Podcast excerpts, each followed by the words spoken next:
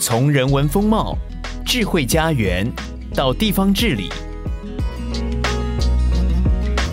带你探索台湾的城市美学。欢迎收听一号课堂城市学。听众朋友，大家好，我是一号课堂的总编辑李桂芬，也是这一集节目的主持人，很高兴在空中和你相会。在城市生活的你，是不是也感受到近年运动风潮很旺呢？健身房、运动公园一直一直在出现。像我们上下班的时候，都会接到一些那个单张，就有美眉跟你说啊，欢迎来运动。这个风潮这么广这么大哈，那我们今天很有趣，我们想来听听那个平常最爆肝的科技产业，他们是怎么样营造他们的运动生活。我们今天邀请到的贵宾呢，是穆德科技陈富生总经理。总经理你好。各位听友好，我是慕德科技陈富生总经理，代表这个慕德科技呢，从我们体育署在推那个运动企业认证以来，哈，从第一届一直到现在，一直都是我们被肯定的一个运动企业。那我们很好奇，为什么以科技业这么忙的那个 Tempo，不是应该全副心力都去做产品吗？对，为什么我们慕德科技反而哇会这么认真的来推动运动企业？原因是什么？呃，其实应该话说，从二零一六年开始，就是大概六七年前的时候，我刚加入穆德的时候，其实我们穆德科技在这个国外的销售市场的部分，大概占我们公司的营业额大概只有十五 percent 左右。嗯。那我们国外的这个销售的这个营业的方式，就是采代理商的机制，所以以大中华区，我们过去的营业额销售是非常非常低的。那我们的竞争对手都是呃美国 Nasdaq 上市的公司，嗯、呃，他们对于这个品牌的行销是非常在行的。对，他可以办高尔夫球赛，然后送宾士，嗯，然后可以跟老板打高尔夫球，可以有很高的交际费在执行这个品牌的行销。那如果在展会的过程中，哦，那个规模更是大的，嗯，他们的展会的这个。呃，区域是非常大的，嗯哼，然后装潢是非常富丽堂皇的，嗯哼，然后非常重金的在执行硬体的部分，对，在软性服务的部分，他们就请了很多国外的 show girl，嗯，来这个接待客户，嗯哼，但是穆德是一个本土企业，嗯哼，那它是有一个很好的技术的酝酿的底子，说实话，他们在这个品牌的包装是蛮辛苦的。那也基于这个过程中，如果我们的竞争对手办高尔夫球赛，那我们能够做什么呢？办高尔夫球赛永远都是可能这家呃供应商对老板的之间的交易，嗯，对，然后人数可能也没有办法那么多，对，所以我本身可能也大概好久没有打羽球了，所以我们就想说，嗯、好吧，那我们就找一个性价比。可能比较好一点的，嗯、那我们就办羽球的团体赛。哦，那羽球团体赛，我们就可以分为上中下不同的阶层的邀约，大家来参与羽球的部分。嗯、所以我们在二零一六年办了第一届的穆德杯，在广东。广东其实大家都知道，林丹是呃在广东的地方是发迹的嘛，所以那边羽球已经是盛行的。哦、再加上我们的客户大部分都是在华南区域这样子，嗯，嗯，可是问题来了。因为我们过去在大陆的市场的规模是非常非常小的，嗯，那我们怎么样去邀约到客户？因为我们是以前是透过代理商，嗯，去做销售，我们根本碰不到我们实际的客户，嗯，所以我们就思索了很多，然后也透过很多的资源找到所谓的我们的客户的协会，嗯，透过客户的协会来做邀约这样子，嗯、那。邀约过程中，我们办了第一届，嗯，冠名赞助，嗯，记得我们冠名了一万人民币那时候。那我们冠名赞助之后，人家来参加我们的羽球活动的时候，嗯，他说：“穆德，穆德是不是做农机具的，还是你们是开农场的这样子？”嗯、所以透过呃那几年的部分的推动过程中，嗯、基于我们可能也很久没有运动，就那我们就办了第一届穆德杯，让客户更了解我们的状况。所以这个运动企业刚开始的部分，坦白讲，我们没有走在前面，嗯、但是我们却透过办运动赛事的部分，嗯、慢慢慢慢才走到现在的这个阶段，这样子。嗯，哦，所以这是现在大陆的部分哈，因为、嗯、我相信，因为办这个羽球赛，应该改变了你们跟客户的来往方式哈，因为大家都听说在大陆做生意，那真的就是那个白酒这样子要喝到底的。对对，呃，穆德科技是一个，就是它本身就是一个技术酝酿为基础的公司，是一个设计公司，嗯、所以它的很多的思维，坦白讲，就是比较偏向于技术思考的部分。嗯、对，所以你喝酒应该喝不过别人。嗯。第二，我们公司不管我或者是董事长。绝对不太喜欢所谓的应酬的文化，嗯，那不会喝酒，他不喜欢应酬文化，所以我们就决定走出一个属于我们自己特色的部分，嗯、是因为我们应该要给客户最大的服务，就是技术的客制化的能力，这样子。嗯，所以羽球可以说是一种诶、欸、更广，可以更接触更多人的一种打品牌的奇招，或者是说和客户。建立关系的一个奇招。呃，对，我觉得这是一个蛮好的一个互动的部分，因为呃，我们在谈生意的过程中，很多的客户常常都会有上对下的关系。嗯哼。可是透过这些运动赛事的主办的部分，其实不是真正在打羽球，嗯、真正的部分就是让客户知道我们在筹办这个活动的部分，嗯哼，呃的细腻度，嗯，规划能力、整合能力。还有服务能力，自然而然透过这些表象东西，他更能够深入的了解我们公司所做出来的产品一定是优质的。嗯，哇，这个很有趣哦。就是呃，如果我们直接邀请客户来看公司或看产品，他就有点防备的心，说：“哎，是这样子吗？”会很多那种审查。但是如果哎，我们透过这个羽球比赛品牌出去了，然后他真的也可以透过我们。做事的方式去认识到我们后面产品可能带来精准度，还有那个完整的服务。哦，这个是很聪明的方式。那我们在台湾呢，为什么也会开始推？其实我们也是借由呃台湾的羽球的比赛的赛事活动跟呃这个大中华区呃海外办的那个赛事的活动是两个不同的。呃，目的跟意义存在。嗯哼，呃，大陆的部分的话，因为我们过去呃这几年的这个慕德杯的主办，也透过当然本身公司的产品竞争力要不断创新。嗯哼，透过这品牌知名度的部分，也让我们过去的营收，呃，海外大中华区的营收从呃大概过去的一点四亿到现在的将近十九个亿。嗯，所以我们业绩大概成长十倍左右。那它的部分是否就是 business，就是我们希望能够做口碑行销，嗯、做品牌的生意。那也透过这个品牌的行销的部分，其实慕德因为过去公司规模非常小，嗯、所以他人才取得，坦白讲，在科学园区这种一级的战区，嗯，就像是很多的美食在台北的一级战区或台中的一级战区，嗯、你品牌小，其实你要在竹科要跟。呃，国际的一线大厂，比如说像台积电跟爱斯摩，或者是联发科，去取得同样高素质的人才，其实是很辛苦的。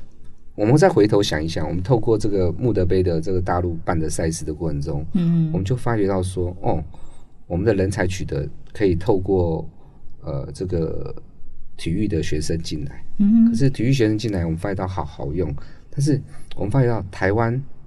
我们找到一个课题是，我们台湾好像很多体育系的学生，嗯，是。那这些体育系的学生，永远争金夺银，在国际的赛事的过程中，嗯、永远可能就是零点五 percent、零点一 percent，但是百分之九十九的人是没有办法，呃，在体育的这个历程是完整的，嗯、所以他可能中途就要被迫放弃或去求职，对。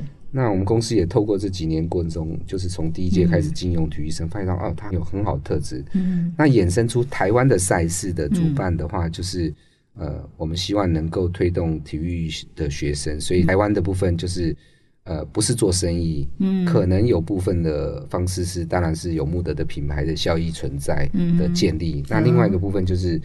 怎么样响应台湾这么小的一个体育市场，让我们的企业能够用体育的学生？这个是慕德被办到第七年了，还是始终维持企业去禁用体育的学生？因为它有很好的特质。哦，哇，这里面有好多很有趣的问题。我先请问那个总经理哈，那一开始是怎么想要用那个体育生啊？其实我们应该是说，我跟。呃，董事长说，应该是我们本身就是一个从特质上就是爱运动。你说现在一般的公司，你叫他行政或 HR，怎么敢用体育生？对，其实真正的重点还是决策在经营管理阶层。嗯、那我们也不知道会不会成功，嗯、但是各位再思考一下，我们现在的很多的技职体系或者是大学体系出来的，嗯、我们到最后除了非常专业的部分，嗯、到最后你进了职场之后。全部都是用加减乘除，嗯，对，所以我们也透过加减乘除，体育生会不会？我相信他应该会，嗯，嗯，那可是体育生他有很好很好的特质在，就是他从小可能服从性要很高，教练说一你就要一，二就是二，对，然后要重视团队合作精神。如果你打双打的选手，别人打不好，你还不可以打扒他的脸，对，对你还要学习包容，对对，所以这些特质，我认为体育系的学生是对我们来讲是。蛮好用的，嗯、然后我们用完之后，我们也觉得嗯赞不绝口，然后我们就大胆启用体育系的学生这样子。哦，所以一开始用体育生是跟举办比赛有关系吗？对对对，刚开始募的非常小，也没有体育系的学生进来，所以我们去大陆第一届比赛的时候。呃，现在回头想一想，还真的蛮厉害的。嗯，因为我们没有半个体育系的学生，所以我们就去租借佣兵，然后印我们公司的那个工牌，然后去比赛这样子。哇，对对对。然后打完第一届很精彩之后，第二届我们就不能打第一名了，因为第一届第一届我们是响应穆德自己办比赛，不可以打第一名。你除了第一届，那人家有一些印象之后，想要来挑战。第二届开始，你就好好回归你的赛事主办的部分。哦。所以，呃，第一届我们那些厉害的佣兵之后，他们打完比赛就回到原本的地方去吗？呃，刚开始当然是请他们来帮忙当佣兵，嗯、可是后来的时候，他觉得慕德整体的福利跟环境是他们可以接受的，所以他们后来都变成我们的员工。哦，哎，总经理，那你可不可以举一个体育生的？他在慕德里面怎么样成为体育生，成为慕德员工的一个故事和变化？嗯，我举几个例子好了。呵呵第一个例子的话，就是我们公司现在的代理发言人，他叫蔡振宇。嗯哼，其实蔡振宇来我们公司大概六年多的时间。嗯，他之前早期是羽球选手出身的，然后也当了教练，自己也开了体育的品牌的公关公司。嗯哼，但是。他有一天说他要加入木木的，其实我还蛮惊讶，因为他在外面状况做的应该还不是很差。那他的特质，我看到他除了呃体育学生的这种服从性耐操的程度，他还有一个很好的魅力的特质，就是他在领导整合跟热忱那一块是有帮助。嗯，所以我当下就跟董事长讲说，哎、欸，我我想要把这个人找进来。那他也主动的找了我，我说人资会不会反对呀？呃，人资一定会反对。其实不是人资反对，其实就算是用人单位主管也会反对。哦，因为用人单位主管他可以说，哎，我就找电机系的，我就找机械系的，我为什么要去找一个连罗赖把都不会拿的人？呵。可是经过这几年过程中，其实我们很多体育学生他在表现上面，你看蔡振宇进来我们公司当业务的时候，他根本不知道怎么做生意的。嗯哼。他可能之前做公关公司，羽球是他的专项，可是他这里面过程中，他做业务，他总要懂到设备要怎么卖，他的性能是怎么样，对，他的竞争对手怎么样，但对他来讲是蛮辛苦的。但是这个过程中最重要的是做事的逻辑，嗯嗯，啊，经过这几年的训练，然后他来的刚半年，其实我觉得他蛮适合做发言人系统的，嗯哼，可是呢，他每次回给。客户的邮件都是火星文，大概十个字，大概会错 三四个字，都是用所谓的外星的语言回答客户。回答完客户的时候，最后说“啾咪”，一个男生。那可是有些商业的往来的信件就没办法，对对。所以我分为几个阶段去辅导他。第一个阶段就是把他的错别字先改好。嗯。第二件事。体育系的学生哈，在文笔或者是逗点符号，嗯，常常会标错，对，所以要学习第一改正他错别字跟标点符号的部分，嗯，第二要改正他这个回答问题的思维跟逻辑，对，然后经过两年的调教之后，我觉得差不多了，所以我就会把他调整为公司的代理发言人这样子。嗯，哇，总经理，你用人很有耐心呢。嗯、我感觉你这个比较像在做那个人才事业，而不是做一个科技产业用一个那种比较特别的人才哦。嗯，那你怎么去？譬如说，你怎么去说服这些要用人的主管还有人资啊？其实这就是半强迫嘛。嗯，对啊。如果你要叫他们完全认同说用体育系的学生，嗯、我觉得不太容易，因为他们、嗯。不认同很正常啊，为什么？如果我是他们，我也不会认同。对，我为什么要认同？我可以选更好人才能用体育的学生。嗯，可是像我们这种经营管理阶层主管，在执行公司的发展的过程中，有些过程中不能这么短视。嗯哼，如果很短视的过程中，呃，我们就试试看嘛。我们不知道会不会成功，嗯、但是我们试试看。嗯、如果他的它的优点的长处的优点会大于、嗯、呃缺点，大方向对了，嗯、那我们为什么不去尝试看看？嗯哼。所以刚开始确实我们在把这些体育学生放到不同，不管行政单位、业务单位、客服单位，或者是不同属性的这种单位来讲，其实确实有遭遇到一些困难。嗯哼。所以就是半哄半骗吧，希望他们用用看，那他们当然会抱怨嘛。对，其实。我为难之处就是，我要去安抚好体育学生，怎么样去适应职场的环境。对，但是我又要去呃，这个鼓励那个 我们的用人单位的主管说，呃，怎么样跟他沟通，去辅导他。所以在两边的跷跷板的平衡，所以有时候确实会遇到蛮多的协调的东西。但只要大方向对了。剩下细节再来修就好了。嗯，是是。哎，可是我还是很好奇，想问，呃，我们不是不能选电机生啊？嗯，为什么总经理你会这么坚持想要尝试用那个体育生？你是看到他们什么样的特质是非常适合现在这个环境，或适合科技产业吗？呃，第一，我不会不让他们选这些专业的人才。可是，假设他们有五个缺额，嗯，但是留两个缺额给我体育系的学生去占这个缺额，对，所以也能够平衡用人单位的主管，也能满足我们这些高阶主管能够创造公司更好氛围的部分。这样子，其实我们的动机就是体育学生。我们先想想看，我们如果进了职场过程中，嗯，我们常常用到的符号，对，跟数字的概念都是加减乘除，对。体育系的学生会不会加减乘除？会哈。嗯，那一般的学生可能专业的学生也会。对。那在接下来，我们任何事情的成功的基准，从我们这几年的观察来看，嗯哼，特质远远比专业来的重要。如果今天你有很好的特质，你有很好的 IQ，可是你不会学会跟人沟通，采纳别人的意见，团队的合作，我觉得。从一般人的专业的学生跟体育学生，我们来做 benchmark 去比较看看。嗯哼，体育系的学生或者是从小接受这种训练的羽球的学生，他有什么特质？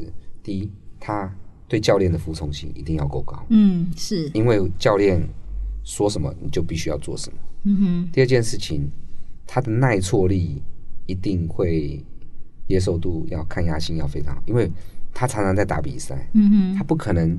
永远就打第一名，对，他常常会打不好，对，所以他怎么去调试他失败的到最后的那个调节他的能力，所以他的抗压性一定要非常好。嗯、第三件事情，因为如果你是体育班出身，体育班不可能只有你，嗯哼，你一定会有很多你的同僚，嗯哼，你又是你的竞争对手，可是又是你的队友。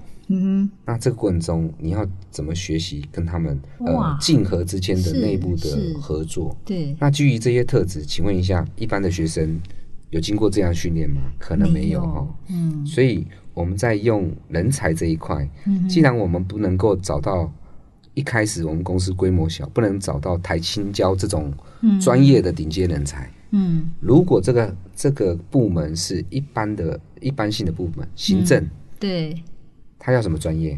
他可能要热忱，对，他可能要团队合作，他可能要服务别人，对，这个不需要太多的专业性的人才。对，你说业务，其实业务很多跟特质有关系，嗯，所以我认为一个公司的经营，百分之六七十的部门，对不对？嗯，其实都是选特质的，嗯，所以如果是可以的话，那为什么不用用看？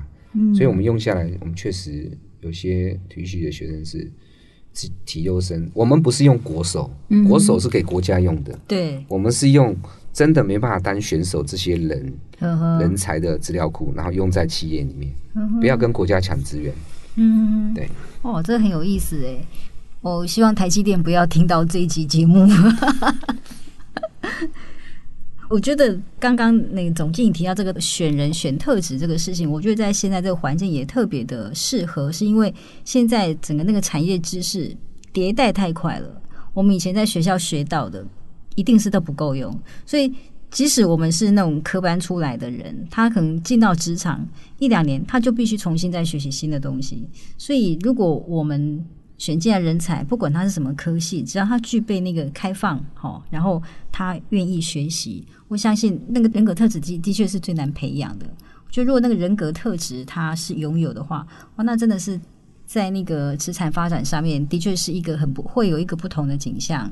其实我觉得就是在呃公司的文化的养成，我们都很怕遇到一件事，就是。我们做任何事情遇到负能量的人，嗯，对。那体育系的学生一定会学习自我鼓励，嗯、因为他们才能够把他自己的这个技能的战斗力鼓励自己。所以你有没有看到有些场上的选手就说自己选为自己加油，为自己加油，为自己加油。嗯、他就是不断让自己在很逆境的过程中，怎么样让自己有正能量展现出来。球技是一件事，但是心理的调整是另外一个层次的东西。嗯对，那我们也透过这些体育绩优生这些种子，嗯、散播在每个部门里面，嗯、它就会产生很多的正能量。你有没有看到，他们可能是比较乐观的？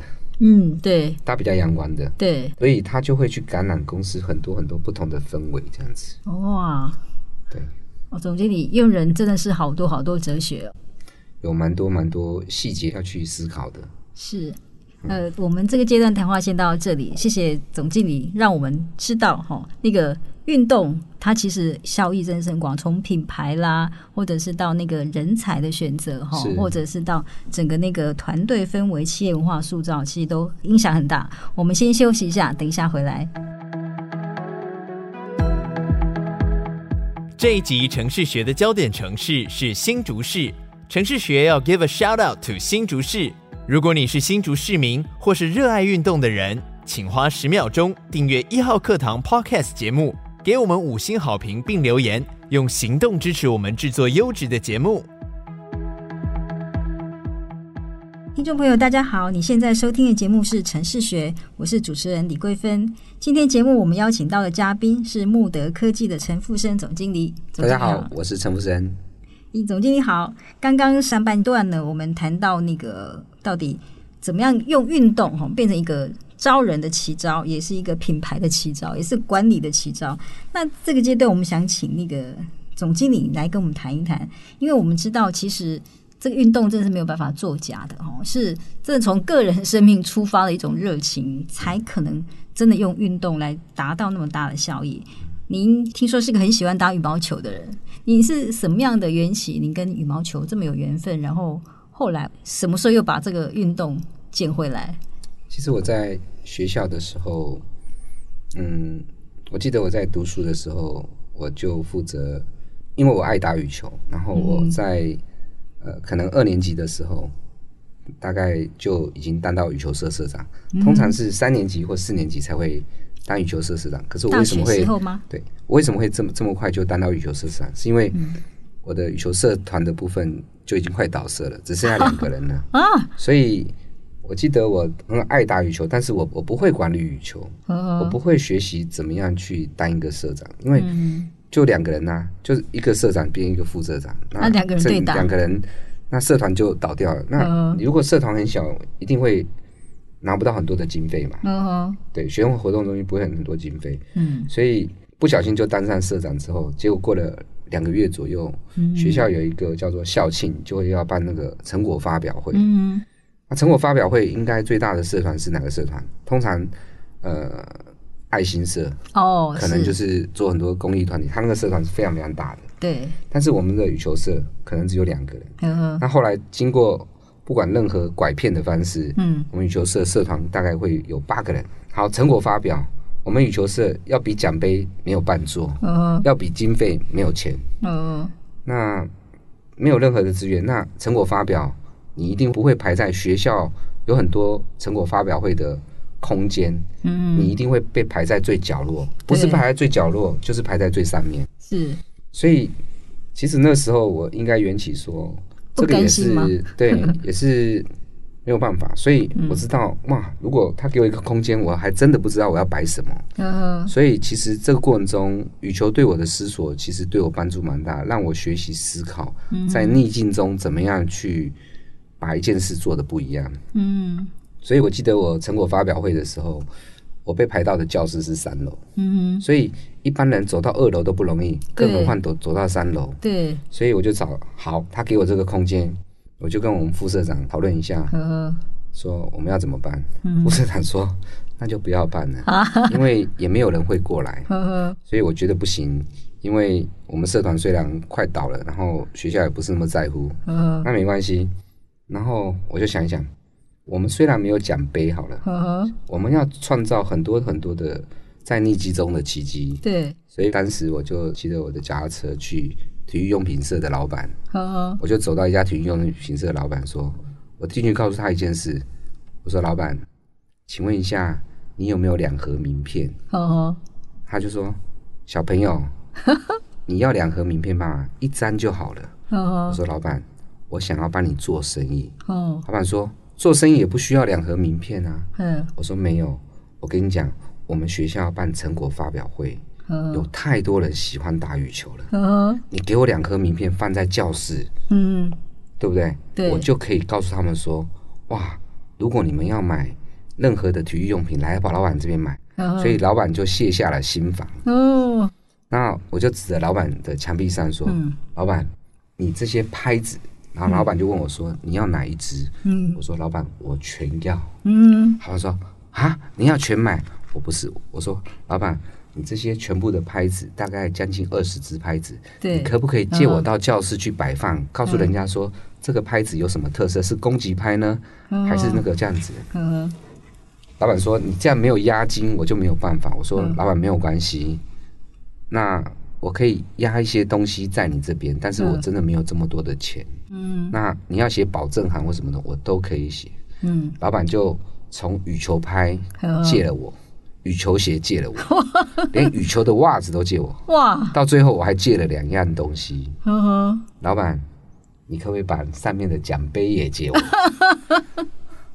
然后老板说：“你自己要过来载。”我说：“好，我自己过来载。”可是老板他说：“你又怎么了？”我说：“老板，你应该常常会在外面运动打球，对不对？不在店里面。”我说：“对呀。”我说：“你的。”那个电视跟录放影机可不可以借我？他说：“你借这干嘛？”我说：“没有，我看到你旁边还有，因为早期是用录影带式的播放这样子。对，你的录放影机借我，跟电视借我，我可以播放那些赛事在我的教室里面。嗯，所以老板的体育用品是大概被我爸搬走了大概六成多的东西。哇，好，我就算放了这些东西在这个教室里面，有人会来三楼吗？不会哦。嗯嗯，然后后来。你知道我怎么做吗？我知道我一定没办法吸引别人来三楼。嗯，我就去找了我姑姑，我姑姑是做礼服的。嗯哼，我就跟我姑姑讲说：“你可不可以帮我裁那个，呃，就是布？”嗯哼，然后我去买了布，然后让他在我从三楼的那个教室一路写那个字，哦，羽球社成果发表的教室，把人家二楼都盖住，一楼都盖住，然后放到一楼去，大家发现到哦，这个的方式。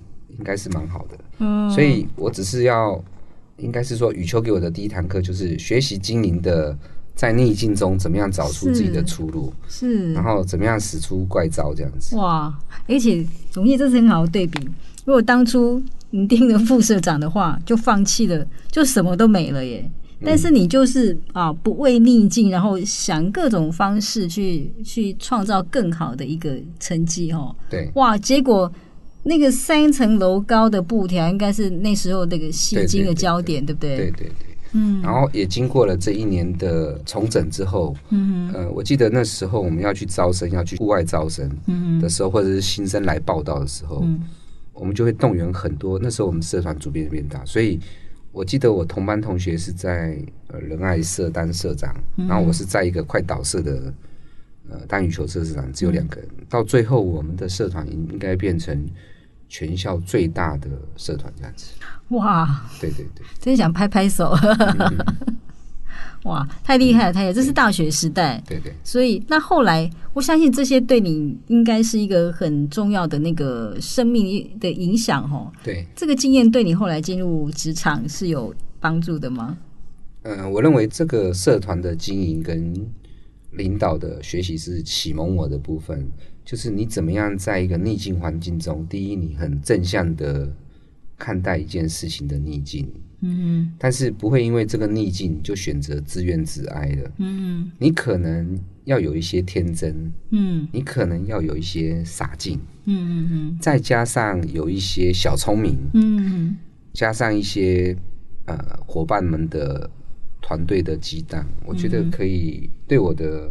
不管未来在职涯或者我到高阶过程中，我的个性的养成会有蛮大帮助的。嗯，诶，那这跟后来你在那个穆德里面一直鼓励同事运动，是不是有也有一些连结？对，其实我我大概求职的生涯结束之后，我投入了呃足科的工作。嗯哼，啊，足科其实科技业。其实是一个非常非常辛苦，尤其在半导体产业，那大家都很羡慕说啊、哦，科技新贵。嗯，对。其实我自己曾经历练过科技业这十几年的产业过程中，说实话，嗯，如果再给我回头一次的话，我会重新再思考。嗯、当然，大公司有大公司很好的这个规模学习。嗯。但是，其实我后来想一想，其实很多时候科技业。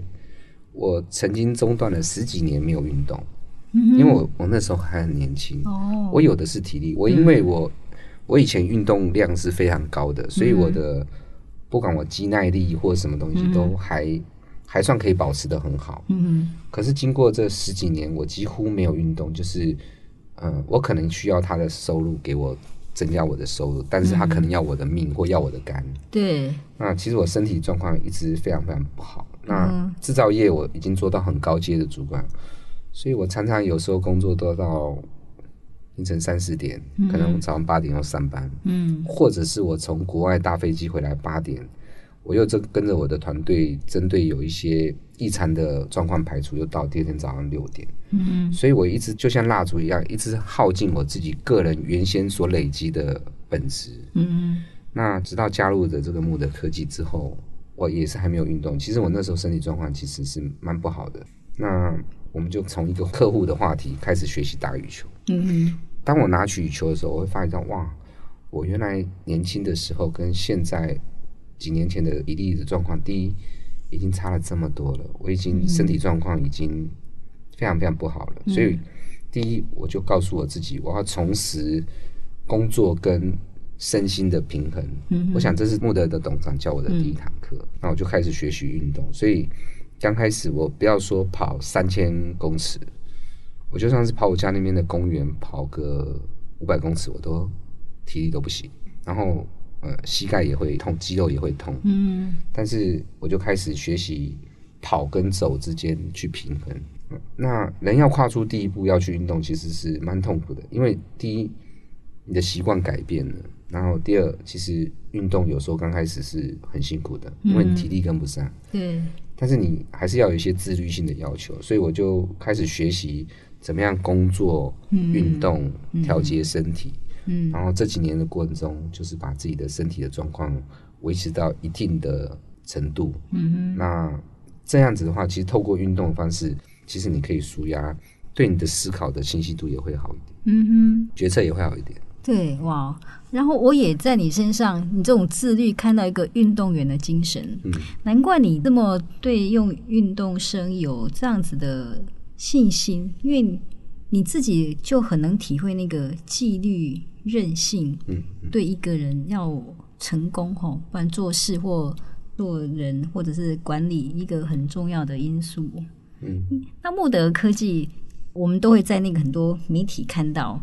我们里面有撞球场啊、篮球场哦，这是怎么样的一个心情，可以把这个运动场搬到企业里面来？其实，我觉得在一般的企业，在内部建立运动设施或者是球馆，嗯、应该不是一件难的事情。嗯哼，所以这种差异点跟其他公司的差异点应该没有太大的差异。嗯、那唯一的差异点就是，一般的公司可能就说：好，我把这个球馆盖好了，嗯，我把游泳池盖好了，嗯，你们就去组社团。嗯哼，呃，慕德的前期的规划就是设施或是组社团的。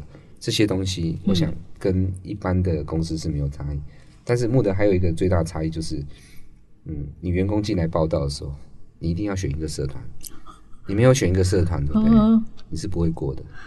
限定运动社团，选运动社团不，不一定。哦、你可以选热舞社，OK。但是你规定一定要选一个社团。嗯。那我我常强调一件事：公司的政策执行，其实有时候跟经营者有很大关系。嗯哼。经营者当然可以花一个钱去啊，把这个设施盖好，你们就自己组社团啊，剩下都不是他的责任了。嗯，那我们这些经营者可能还要背负的一件事就是，我规定你要运动。嗯，我们是规定的。哦、那规定他会抱怨你，他一定会抱怨。对呀、啊。他觉得我都已经是大人了，你为什么要限制我这么多？嗯、是，可是我们是，如果今天他不是跟我们有关系的人，我们不会要求他。嗯人才就是我们公司的资产。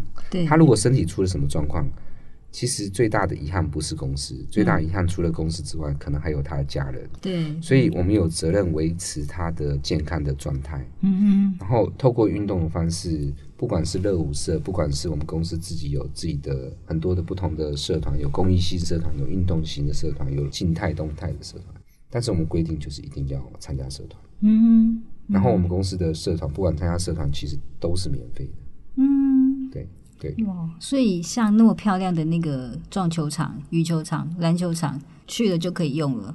对，对。那那个运动那时间呢？就下班后大家。不会特别规定。嗯。其实员工可能会担心说上班去用那些设施，嗯、但是在经营者的立场，你如果你有参观过我们公司，可能就是在转球场前面还有一个叫休息区。嗯。其实那个地方是给人家去打瞌睡的地方哦，因为其实很多的同仁到下午的时候，他可能血糖升高，或者他没有精神，坐在位置上，可能与其打瞌睡，那倒不如到那边去好好睡觉这样子。哦、所以我们有一些地方是呃，应该是偷懒区，有些地方就是可以去运动。我们没有特别限制说上班或下班时间，所以你有时候看到三点多也有人在那边打转球，嗯、这是好事啊。嗯，对。对对，哎、嗯，那羽球呢？因为我们那个穆德举办那个羽球杯啊，嗯，是不是同事也会很想参加？对对对，其实穆德杯办到这么多年下来哈，除了初期可能呃响应这个企业去用体育的学生，对，然后还有穆德的品牌的构建之外，嗯、我想这是那这么多年下来，其实办羽球赛不是我们的目的，嗯，我们的目的是希望。就像是你每天逼你的小孩子去读书，嗯，说你要坐在书桌上把你的逻辑跟考试考好，对，我觉得他的服从性一定是不够的，因为他是被你逼的，对。对，那我们就在思考一件事：穆德杯所对穆德带来的效益是什么？嗯，其实穆德杯是一个很好的一个教学的课题。嗯，怎么说？因为在这个过程中，呃，我们透过我们穆德杯。没有透过任何的公关公司来主办这件事情，完全是。但是在一般的体育业界或者是媒体业界报道是，哇，穆德办羽球赛事办的跟国际赛事一样。哇，你们怎么做到的？对，所以，嗯、呃，经过这么多年下来哈，其实我们最感谢的是，不是穆德杯办羽球赛办得多好，嗯哼，我们是感谢穆德杯这个平台，让我们的团队同仁。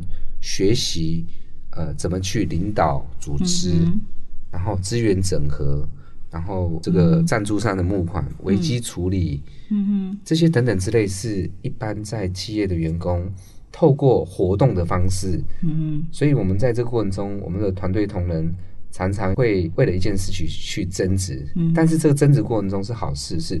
他们怎么学习去平衡事情？嗯，嗯，怎么样达成共识，然后往共同的目标去？嗯、所以，我们不是透过活生生的商业例子去让他们训练，哦、那个太枯燥了。对，而是透过办活动的方式，让他们学习怎么样去学习在这个逻辑思维、协调、热忱、服务、细腻这些东西。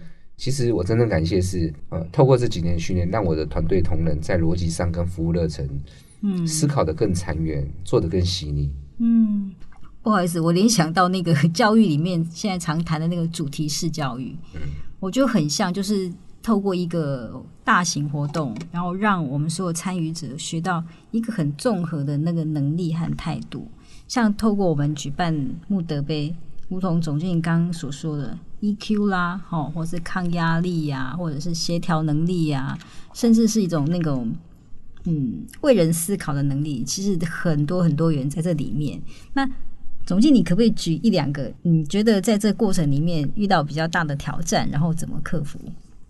其实，在这一届的慕德杯，我们大概就遇到一个比较比较大的问题，因为穆德杯除了呃，一般的它有好几个组别嘛，比如说有媒体组，嗯，有 VIP 组，嗯，VIP 组就是针对这些贵宾，呃，怎么样引导他们来打球，然后去整合他们的部分。嗯，那另外还有赛程组，嗯，还有活动组。